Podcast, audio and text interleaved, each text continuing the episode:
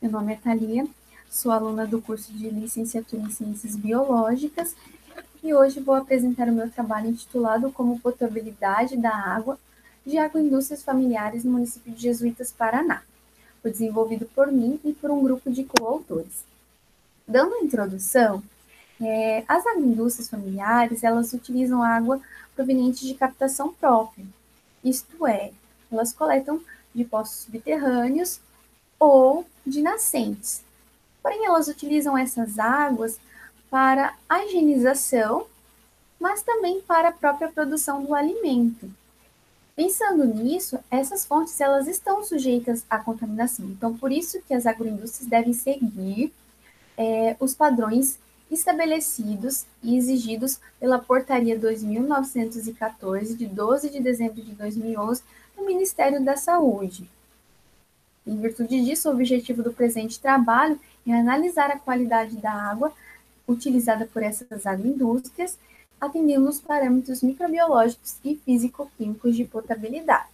Em relação à metodologia, é, as amostras elas foram coletadas em dois pontos distintos de cada uma das cinco propriedades, é, sendo poço artesiano ou mina e reservatório, e levadas à análise no Laboratório de Biologia e Química do Instituto Federal do Paraná, campus Assis Chateaubriand.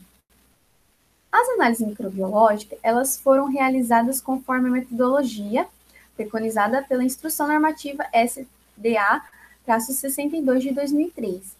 Já as, as análises físico-químicas, elas foram realizadas através das recomendações do fabricante de cada equipamento utilizado.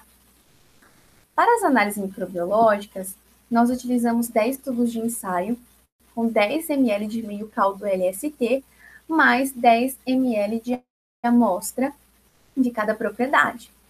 Após né, a incubação por meio de BOD, é, as amostras que deram positivas, elas passaram mais por duas incubações, uma utilizando o meio EC e outra utilizando o meio VVBL. O meio EC, ele identifica os coliformes termotolerantes, já o VVBL identifica os coliformes totais. Desses, o que deram negativo foram finalizados. Já do EC, os que deram positivos passaram para o meio EMB para confirmação da presença da Escherichia coli e assim finalizar é, a análise. Nós utilizamos também o meio PCA com 1 ml de água a 36 graus por 48 horas para fazer a contagem dos micro-organismos heterotróficos. Já para as análises físico-químicas, é, utilizamos para medir o pH, o pHmetro, a condutividade, o condutivímetro e a turbidez, o turbidímetro. Já os resultados, podemos observar que das cinco propriedades, quatro apresentaram a presença de coliformes totais. Dessas, apenas três a presença de Escherichia coli e apenas uma apresentou-se negativo tanto para coliforme total quanto para Escherichia coli. É, nos reservatórios, podemos observar que deu é, presença de coliformes totais em todas é, as propriedades, em todas as propriedades. Já é, dessas, apenas três apresentaram Escherichia coli. E na contagem heterotrófica, podemos observar que a maioria das propriedades, elas apresentam um número maior é, do que o permitido pelo parâmetro. Nas análises físico-químicas, podemos observar que das cinco propriedades, quatro estão de acordo com, a, é, com o parâmetro.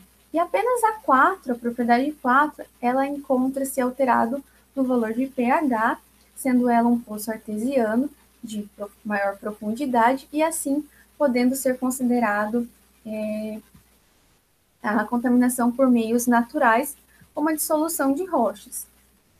É, considerando então é, esse trabalho, indica que as propriedades elas necessitam da utilização de um sistema de tratamento e também é, a conscientização né, da necessidade da limpeza periódica dos reservatórios. É isso. Obrigada.